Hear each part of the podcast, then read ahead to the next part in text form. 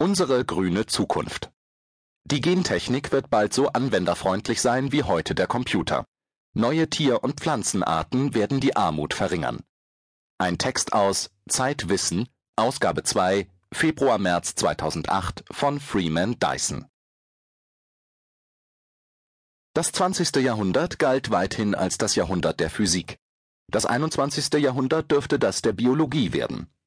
Die Biologie übertrifft die Physik heute, gemessen an Forschungsgeldern, der Zahl der Beschäftigten und der bedeutenden Entdeckungen.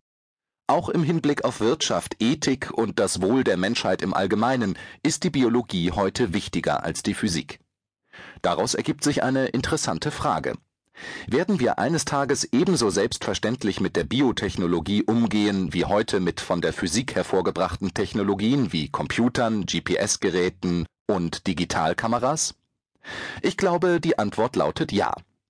Die Biotechnologie wird unser Alltagsleben in den kommenden 50 Jahren mindestens so sehr beherrschen, wie die Computer dies in den vergangenen 50 Jahren getan haben. Die Biotechnologie wird zwar so lange unbeliebt und kontrovers bleiben, wie sie allein in den Händen von Konzernen konzentriert ist. Ihr steht aber eine rosige Zukunft bevor, wenn sie dem Weg der Computerindustrie folgt.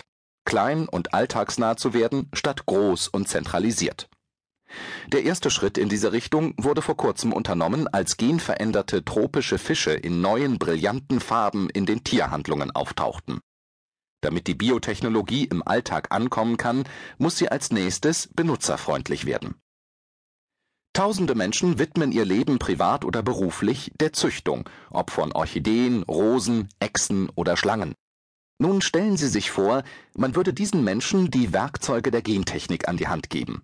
Es wird Bausätze geben, mit denen Gärtner neue Arten von Rosen oder Orchideen züchten, sowie andere Sets für Hunde- und Katzenzüchter oder für Liebhaber von Tauben und Papageien, Echsen und Schlangen, mit denen sie neue Arten von Haustieren erschaffen können.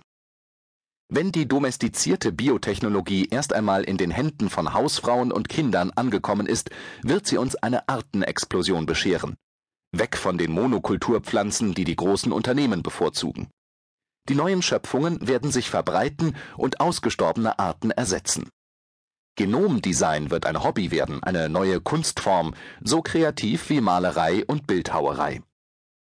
Wenige neue Kreationen werden Meisterwerke sein, doch viele von ihnen werden ihren Schöpfern Freude machen und unserer Flora und Fauna eine neue Vielfalt bringen.